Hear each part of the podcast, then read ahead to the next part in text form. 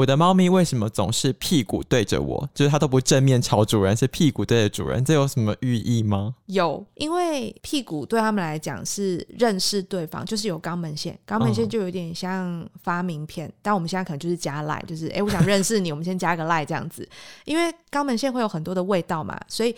屁股对着你，哎、欸，我想让你认识我。我今天吃了什么啊？我的内分泌怎么样啊？就是我希望都让你知道。所以以后宠物屁股对你，就是在加赖的意思。对，就是哎、欸，你加我赖。对，这蛮有趣的一个解读，所以不用太灰心啦，是很正常的。这个是很好的事情。OK，对，应该要开心。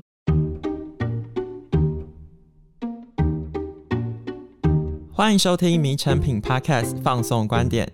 大家好，我是陈轩，欢迎回到放送观点的主题单元。在这个单元里面呢，我们会邀请各行各业的来宾对谈，交流不同的主题观点，并往更美好的生活迈进。说到各行各业，其实现在有许多工作内容呢，都是过去的人们没有办法想象的。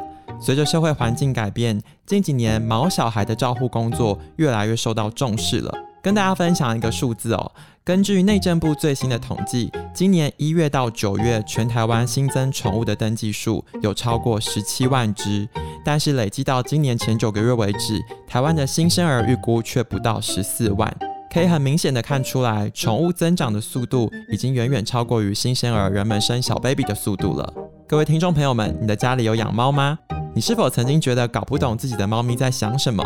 今天很开心可以邀请到宠物行为训练师，也是西猫乐园的创办人单希如来到现场，替大家解答猫咪照护的各种难题。欢迎希如。各位听众，大家好。如同一开始开场聊到的，就是现在有很多工作过去并不存在，比如说像宠物行为训练师，应该就是一个例子。可不可以请希儒跟我们分享一下，所谓的宠物行为训练师到底在做一些什么？那一开始你是怎么样踏入这个领域的？我觉得这个名词上还蛮诈骗的，就是大家会觉得说我们是在训练宠物，但是实际上比较高的比例，我们是在教饲主。就是所谓猫的主人啊，狗的主人，因为以前都会觉得说啊，我的狗不听话啊，然后可能乱大小便或者乱叫。后来我们会发现说，其实是主人的反应，然后无形当中可能一直在训练它吠叫的问题，或者是大便在错误的地点。那猫也是一样，所以其实。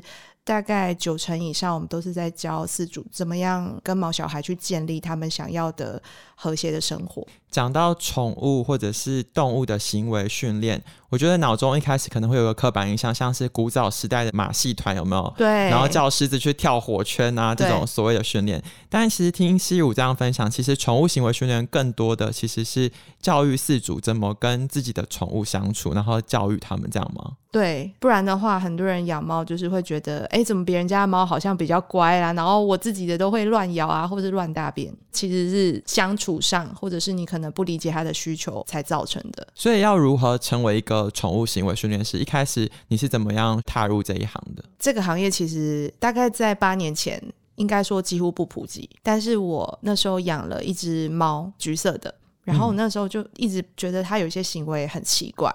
我没有办法理解，比如说他可能会走一走，然后闻一闻地板，然后嘴巴突然张开，就痴呆，嗯、然后或者是在家里面冲来冲去，或者是叫，然后不理解他的需求。然后我那时候就上网看，哎，真的有人在教猫狗的行为，所以我是保持一个我很想要了解我的猫到底在想什么。就去上了这个培训的课程，直到培训结束之后，我才决定说：哎，我发现我真的可以去理解猫的需求、狗的需求，然后我还可以有能力去解决其他四组的问题，所以我就是比较正式的开始做这个行业。所以，宠物行为训练师的培训过程中，他是会教导你猫跟狗两种宠物的照顾行为、呃、行为知识。对。后来，希儒慢慢慢慢接触比较多的是在猫的这个领域比较多。对，猫的比较多。讲到猫咪啊，就是其实你刚刚有讲，比如说你养过一只橘猫，我好奇它胖吗？它现在很胖，现在对，因为它都十一岁了。对，不同的猫的品种也会有不同的个性跟特征嘛。比如说像橘猫，刻板印象好像就胖一点，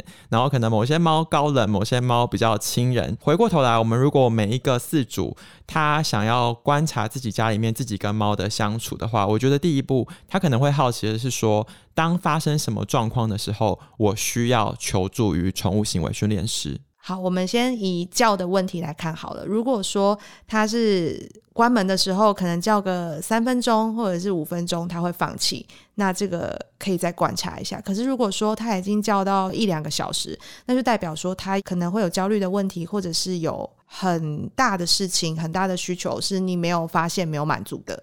通常这种严重程度，我们都会建议寻求专业。我觉得有一个有一点好笑的，我不知道算不算题外话，因为近几年来啊，很流行就是所谓的宠物沟通，嗯、就是它其实有一点牵涉到心灵层次的。但是因为我知道西乳所谓的帮你跟你的宠物进行翻译，其实你是从它的行为表征对去做观察，其实很像一个侦探。就是从他不同做过的什么事情，然后你去推测他的环境有没有什么问题，对，然后去帮主人找到答案嘛。对，我们今天就是在录这一集之前，其实我们有收集了迷成品的听众朋友关于猫咪照护的各式各样的问题，我们就一个一个来拆解、抽丝剥茧。好的，第一个呢是关于吃。吃这件事情呢，我觉得真的很多饲主可能很头痛，觉得天哪，我的猫咪也太机车了吧！我帮他买这个这么高级的饲料，或者说我开始帮他用什么生鲜的食材，就他竟然反而给我更挑食。所以一开始大家遇到的第一个好奇是说，到底猫咪它们饮食要照顾的基本原则是什么？为什么有时候喂一样的东西，它突然就不吃了？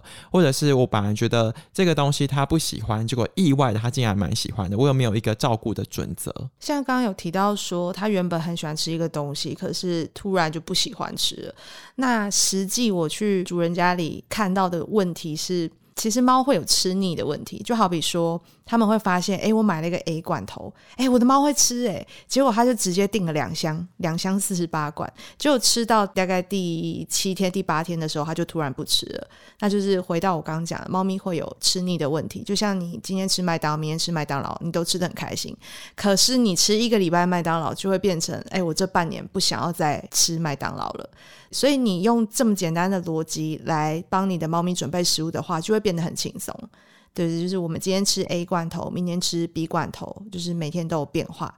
那这样子的话，其实第一是猫咪就不会有吃腻的问题；第二是因为猫咪其实在室内，它的生活缺乏一些刺激。就是好的刺激，嗯、所以我们帮他做一些食物的变化啦，猎物的变化，这个都可以提升他生活的品质，他也会比较开心。那如果我把干的或湿的不同两种类型的交错，这样对他会比较好一些吗？其实干的跟湿的对猫来讲，只有消化速度的问题，或者是它肠胃习不习惯的问题。但是如果说你的猫咪它的肠胃功能是正常的，其实不管是干的或是湿的，对他们来讲，那都是食物。干的就是通常，比如说我们如果离开家里面比较久、比较长的时间，我们没有办法提供新鲜有水分的食物，那我们就会留干粮。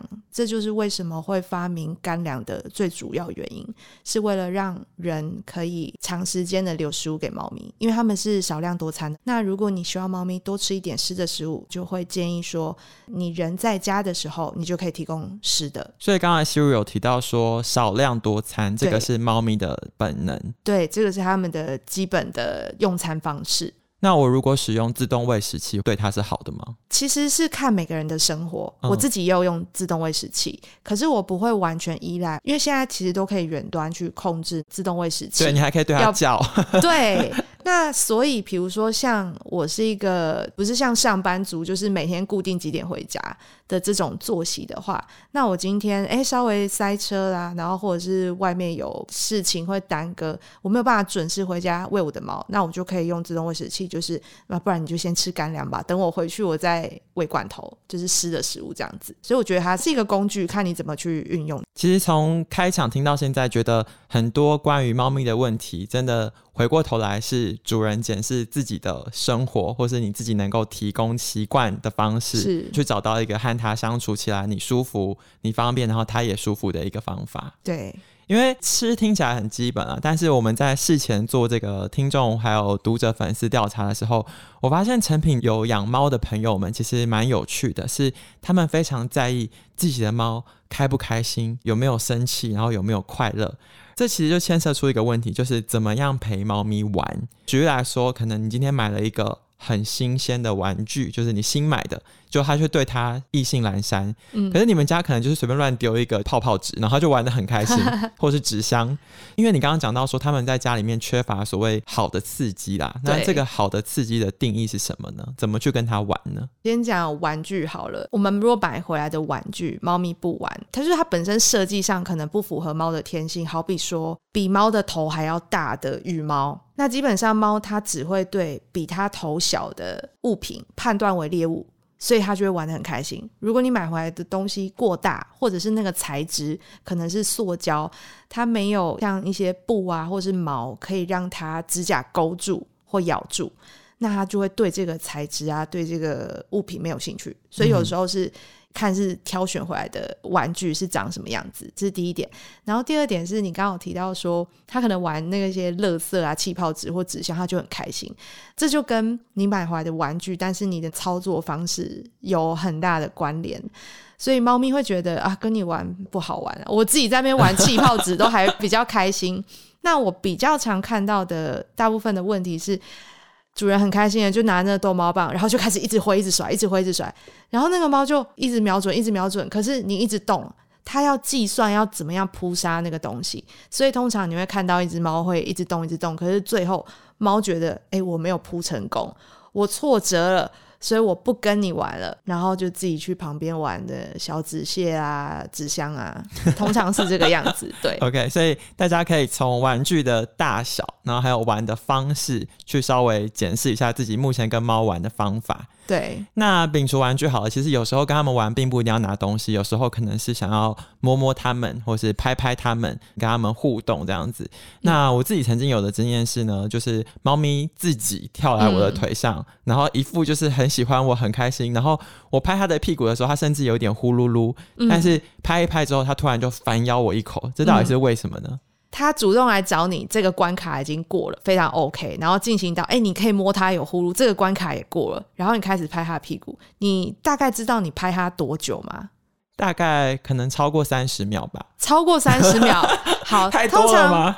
嗯，没有，每一只猫不太一样。可是因为它有呼噜，就是越来越兴奋。那因为你拍的方式就是会持续的刺激它的皮肤，它就会越来越兴奋。所以猫咪兴奋到最后。咬是它的一个反射动作，就好比说你给它吸猫草，它是不是也很兴奋？嗯、就是它只要在那个兴奋的情绪里面，接下来就是抓跟咬。你给它吸猫草，它是不是抓旁边的东西？跟你挥逗猫棒，它就是会很嗨，会开始咬。嗯、所以抓跟咬是它兴奋过头的一个需要做的事情。所以它是开心的咬着我，对，它是开心的咬着你，它不是不要。除非说它有一些低吼哈气，或者是你发现它有一点害怕，眼睛瞳孔瞬间变得很圆。那个就是害怕的咬，可是这个情况不像，因为它还有呼噜呼噜，对，所以其实每一个问题都是个案，不是说拍一拍然后咬，哎，就一定是开心哦，不一定。那我们自己如果有听众朋友他是饲主的话，他要怎么样调整，或者是要怎么样去跟自己的猫互动，会是一个比较理想的方式，让猫咪不会有压力，然后主人也不会被咬。首先呢。猫自己来找你，这个是他想要互动的时候。你会发现说，有一些人他可能太想要跟猫咪亲近，太主动，然后反而这样猫咪是跑走或是有压力的。他可能会想要睡觉，或者是他现在还在观察你。或者是他自己现在想要休息，或者是比如说刚刚有鞭炮啦，或是有地震，有一些猫咪它可能需要先躲起来观察一下，可能一两个小时之后，它自己调节完压力，它 OK 了，它才会出来。哦，所以那个观察一下的一下是可能到两三个小时。假设是以陌生人来讲好了，如果今天陌生人来要做的事情就是完全不要理猫，让猫先观察你，它自己觉得哎你 OK 之后，它会接近你。接近你之后，可能开始磨蹭你，碰你的手之后，才代表说你可能可以给他蹭啊，也不代表你可以磨。嗯、所以一开始还不确定的时候，先用被动的方式，猫就会愿意靠近你。这个是最好的跟猫咪相处的方式。那除了在玩耍之外呢，休息也很重要嘛。大家有好奇的一个问题就是，和猫咪一起睡觉。到底好不好？这是第一个问题。第二个问题是，猫咪半夜不睡觉，一直喵喵喵，要怎么办呢？你跟你的猫咪睡觉是 OK 的，就可以一起睡。但是如果今天你觉得你想要好好的休息，你可能是比较浅眠的人。那猫它没有办法像我们人睡眠时间八九个小时，它可能中间睡觉它会起来走动或者上厕所或者是进食。那如果你觉得这样子会影响你睡眠的话，即便你不跟猫咪睡觉，都不会影响你们的感情。哦，这很重要。对，这很重要。主要是你们每一次的相处都是良好的经验，好比说每次跟你接触的时候都是好吃的啦，或者是好玩的啦，然后你没有摸到他不耐烦啊，没有强迫他做不舒服的事情，那这就是所谓每次的相处都是好的，所以他对你的印象会很好。那会喵的原因是因为他自己没有办法解决喵叫问题，我们最先要检查的是吃有关，然后再来就是，哎，你是不是把它关起来，关在哪一个房间，或者是有什么样的状况，所以他会提醒的作用就是，哎，我没有办法满足，所以我一定要跟你说。所以它其实不是作息问题，只是。它喵喵喵，其实日常就有，但是在你睡觉的时候，你觉得它变成是一个问题了。但其实它平常在喵的时候，就已经在告诉你说，我这部分有需求没有满足。因为猫咪的需求不外乎嘛，吃喝拉撒睡这些都要涵盖照顾到。对，其中有一块呢是猫咪它会自己去上厕所，会照到它的猫砂。听众朋友的问题是说，因为它猫砂它用的是豆腐砂，结果他发现他的猫去吃那个豆腐砂。这是一个怎么样的异食癖呢？我曾经有遇过真的是这样子的 case，但仔细去检查发现说，因为猫咪它们是可以辨别材质的高手。就是他可以知道说，哎、欸，你这个是真的羽毛还是假的羽毛？是合成的皮还是真的皮？就是他们可以立刻辨别出材质。那我们要知道，豆腐砂其实它是用可能是豌豆或者是玉米淀粉去做的。后来我们让这只猫咪它去补充纤维，可能是草啊或者是南瓜，补充纤维之后，它就再也没有去吃豆腐砂了。哦，所以是它的身体缺乏纤维。对，很多异食的问题有先天的跟后天的。我刚刚讲。讲的是后天的，因为在你给他的环境当中就一样，你没有满足他的需求，所以他怎么办？自己去找，找找找找，就找到豆腐沙了。嗯，对，所以异食癖的问题，经过你抽丝剥茧，可能是营养素的缺乏。对，可以这么说。那除了比较日常的吃啊、喝啊、玩啊、睡啊，因为我在事前有研究过，西乳在网站上分享的，就是西乳的吸猫乐园里面有一些些教学，比如说剪指甲。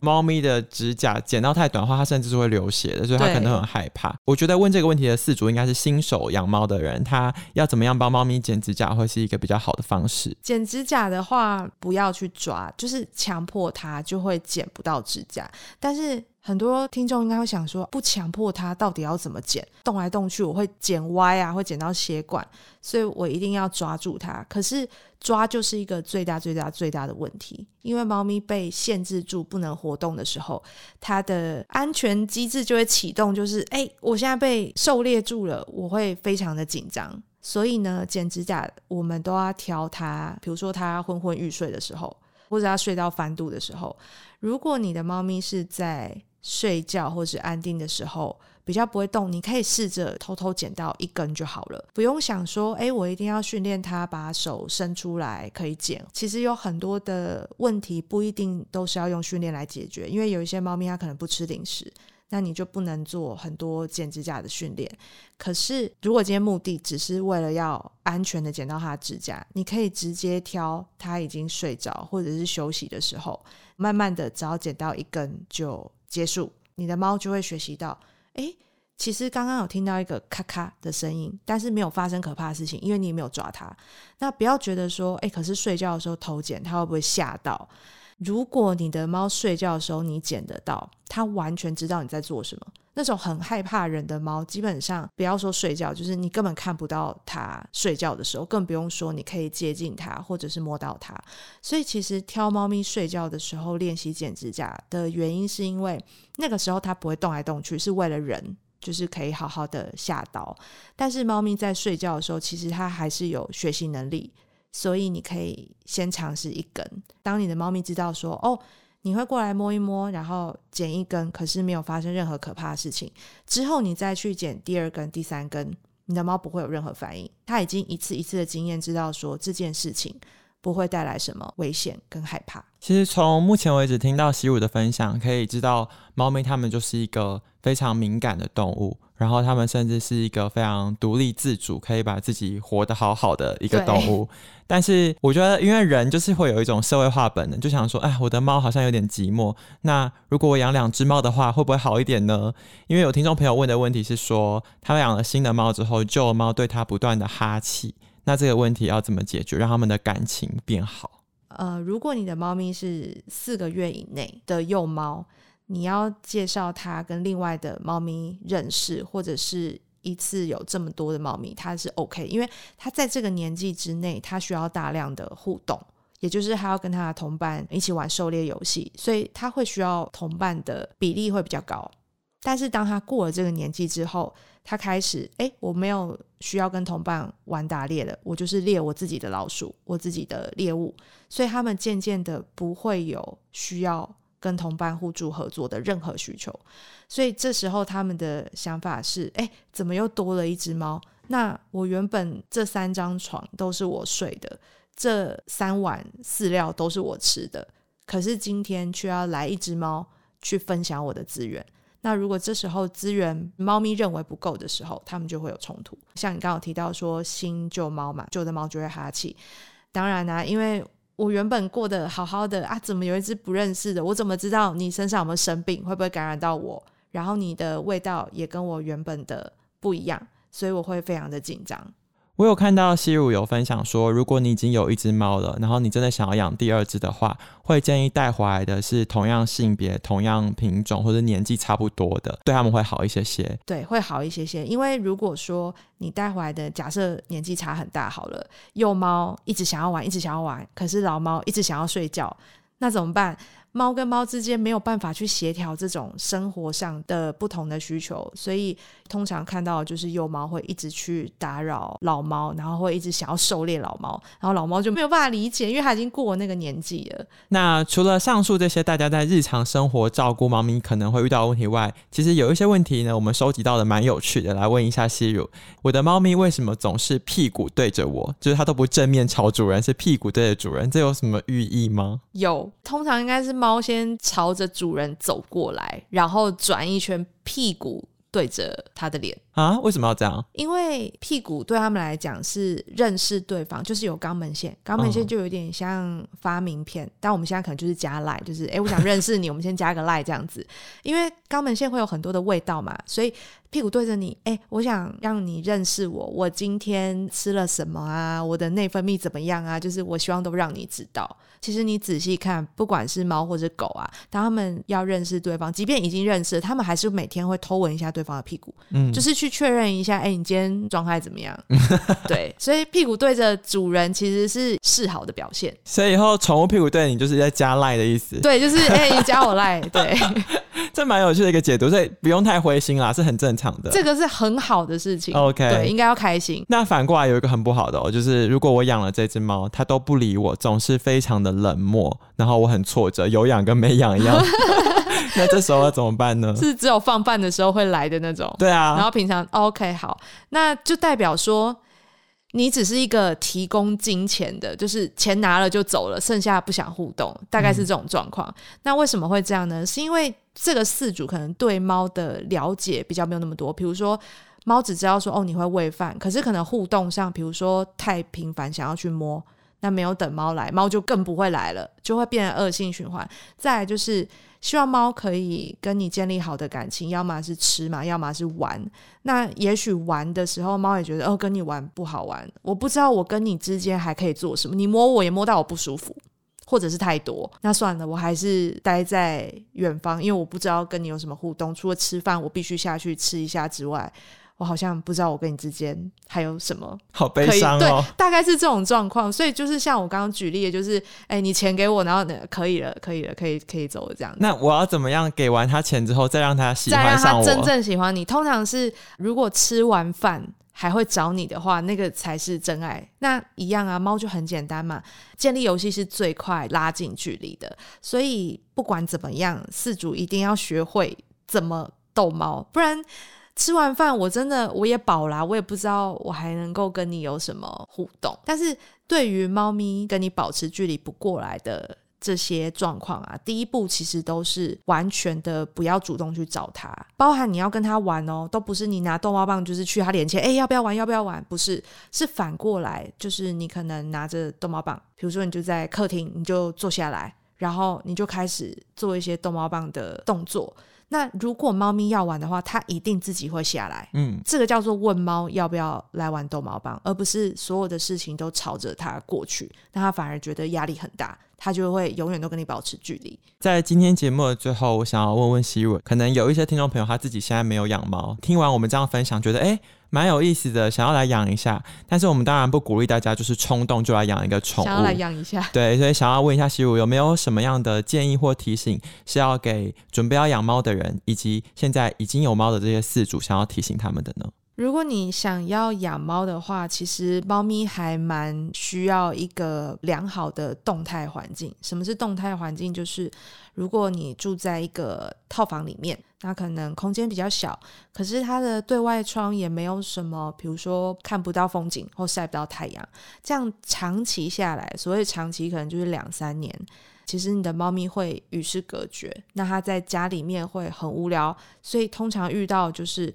它可能会开始诶乱吃东西啊，或者是会咬你啊，因为它没有其他的丰富的生活可以做，它可能连太阳都晒不到，所以它就会变成它没有办法做一只。正常的猫每天该有的刺激，比如说听觉刺激、视觉刺激或者是嗅觉刺激，没有这些刺激，它的压力就没有办法得到释放，所以这就会形成一个比较不适合猫咪的环境。所以，如果你是想要养猫的朋友呢，环境是非常重要，就是提供一个动态的环境。那即便是一个窗户啦，也许你觉得外面可能看不到什么很美丽的风景，可是没有关系，因为对猫来讲，只要空气有流通，然后有光线。那他们就会闻到很多的气味，或者听到很多的声音。想要延伸补问一个耶，因为你刚刚讲到说他自己很无聊，然后可能有一些郁郁寡欢。如果猫咪它会自己咬自己，然后咬到都没有毛了，那这时候我们应该要注意的事情是什么呢？